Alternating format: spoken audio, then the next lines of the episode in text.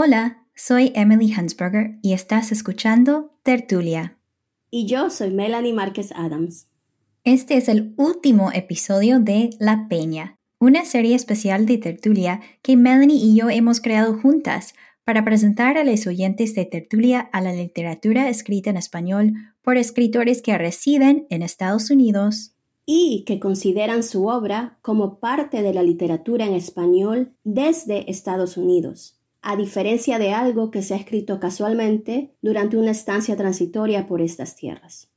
Si no has escuchado el primer episodio de la serie, te invitamos a comenzar allí, para escuchar por qué decidimos armar esta serie. ¿Tienes tu cafecito? Porque estás escuchando La Peña, una serie especial de tertulia para celebrar la literatura escrita en español desde Estados Unidos.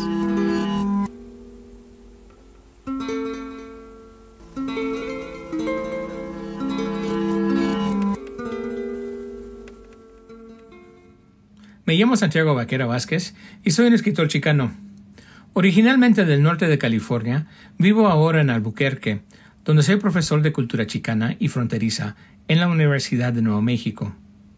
Para mí, escribir en español es conectarme con la literatura chicana, latinoamericana y española que me formó tanto como lector como escritor. También es poder visibilizar la presencia del español de los Estados Unidos y finalmente es una forma de resistencia a la idea de que aquí, en este país, solo se puede escribir creativamente en inglés. A continuación, un cuento. Don Chale. Hace tiempo que no regreso a mi pueblo en el norte de California, tal vez cinco o seis años. Desde que mi familia se mudó de Orland cuando tenía 20 años, he regresado como uno o dos veces para visitar mis tíos. Y tampoco me quedo mucho tiempo. Así las cosas.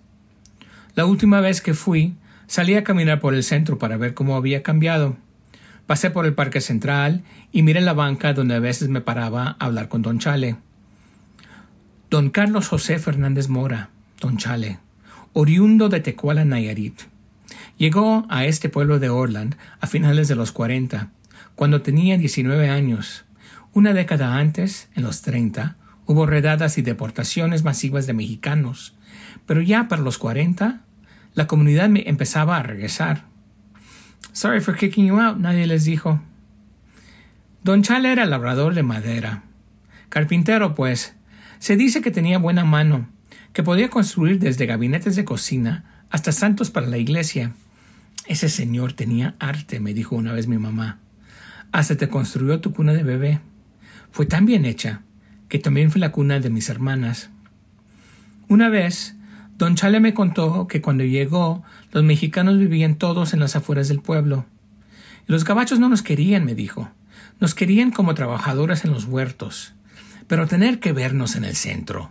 Para nada. Algunas familias se fueron a vivir a Hamilton City, que quedaba a unas diez millas del pueblo. Y de City no tenían nada. Era un pueblo más pequeño que Orland. Pero así era, Javi. O vivías en los ranchos o te ibas a Hamilton. Pero como yo no sabía nada de eso, pues me vine a vivir en el pueblo. Por fortuna, me encontré a alguien que me rentara una casa.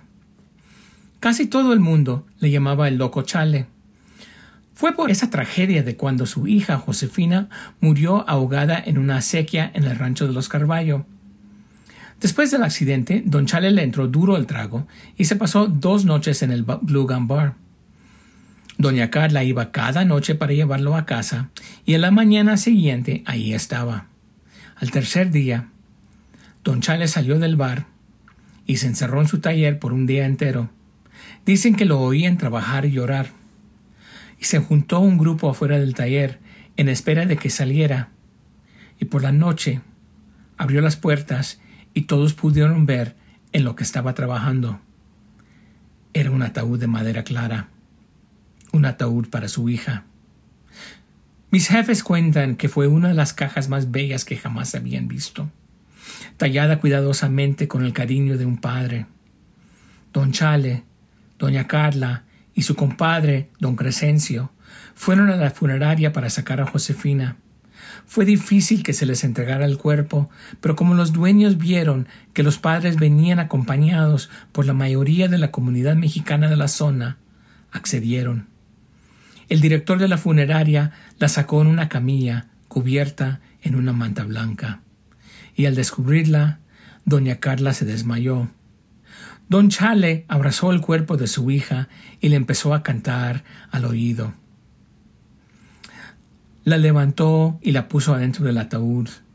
Con la troca de don Crescencio al frente y don Chale y doña Carla abrazados al féretro, llegaron al panteón del pueblo, donde los esperaban el resto de la comunidad mexicana. Y luego, don Chale jamás volvió a trabajar la madera. Ni cuando murió doña Carla en ese accidente, en ese accidente en la embacadora de almendras. Después de la muerte de su familia, Don Chale se pasaba solo por, por las calles de este pueblo. Se pasaba horas en el parque, sentado en una banca cerca de la, de la biblioteca. Y ya para entonces le decían el loco Chale. Se sentaba y se ponía a hablar. Tenía conversaciones consigo mismo. Pocos se le acercaban. Se corrió la voz de que Nayarit había generado la enemistad de una bruja que le echó una maldición que lo siguió hasta el norte. La gente temorosa no quería que les cayera lo que tenía el loco Chale, y nos dijeron los chicos y chicas que debíamos tener cuidado con él. Aparte de eso, parecía completamente normal. Yo lo veía cada vez que iba a la biblioteca para sacar algún libro, y siempre me llamaba por nombre cuando me veía, y a veces me contaba de cómo era el pueblo cuando llegó en el 49. Me contó de la, construcción de la autopista 5 que iba desde la frontera con México en el sur hasta la frontera con Canadá en el norte.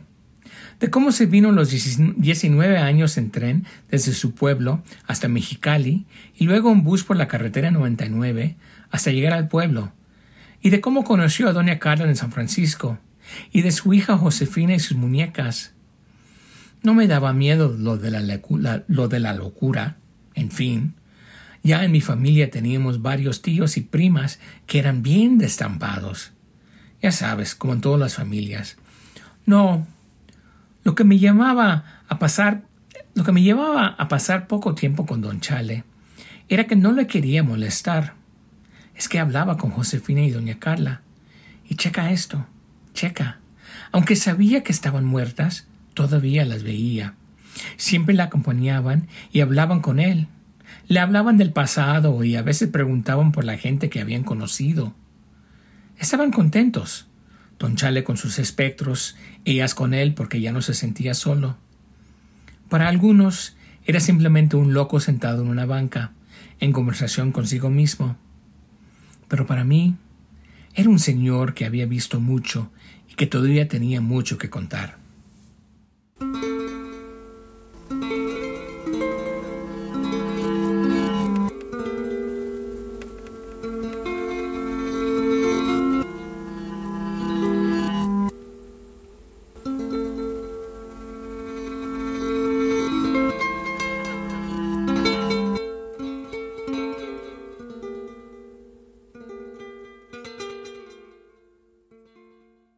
Queremos agradecer a cada una y cada uno de los autores que han participado con sus lecturas en la serie La Peña. Ha sido un privilegio trabajar con ustedes. Gracias a Medar Serrata, Frances Negrón Montaner, Juana Ramos, Fernando Olsansky, Kiani Antigua, Rosy Lima Padilla, Osvaldo Estrada, Miguel Marzana, Elsie Cano y Santiago Vaquera Vázquez. Yo también quiero agradecer especialmente a Ezequiel Seidenberg, el creador de Orden de Traslado, que en parte fue inspiración de esta serie. Gracias por escuchar La Peña, una serie especial de tertulia para celebrar la literatura escrita en español desde Estados Unidos, co-curada por Melanie Márquez Adams y por mí, Emily Hansberger. Visita tertuliapodcast.com para más información sobre Melanie y los autores de la serie, dónde encontrar su obra y enlaces a sus redes sociales. Ahí también puedes ver una lista de casi 100 escritores que escriben en español desde Estados Unidos revistas y editoriales ubicadas aquí que publican obras en español y festivales literarios enfocados en la literatura en español que tienen lugar en distintas ciudades a lo largo del país.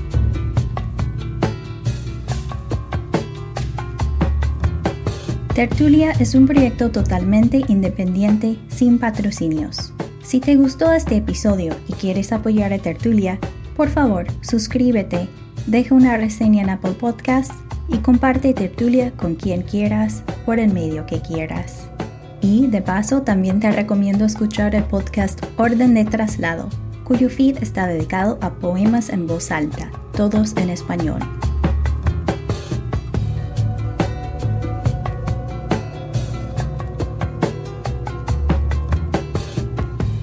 La música que has escuchado en este episodio es de Oppo y Eaters.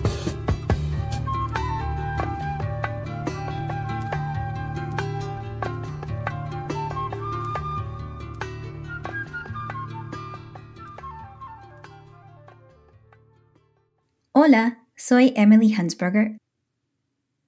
Ibas a decir, y yo soy Melanie Martin. Oh, ok, ok. Pensaba que ibas a volver a repetir. Ok, ok, ok, ok. Tertulia es una producción de Tertulia LLC.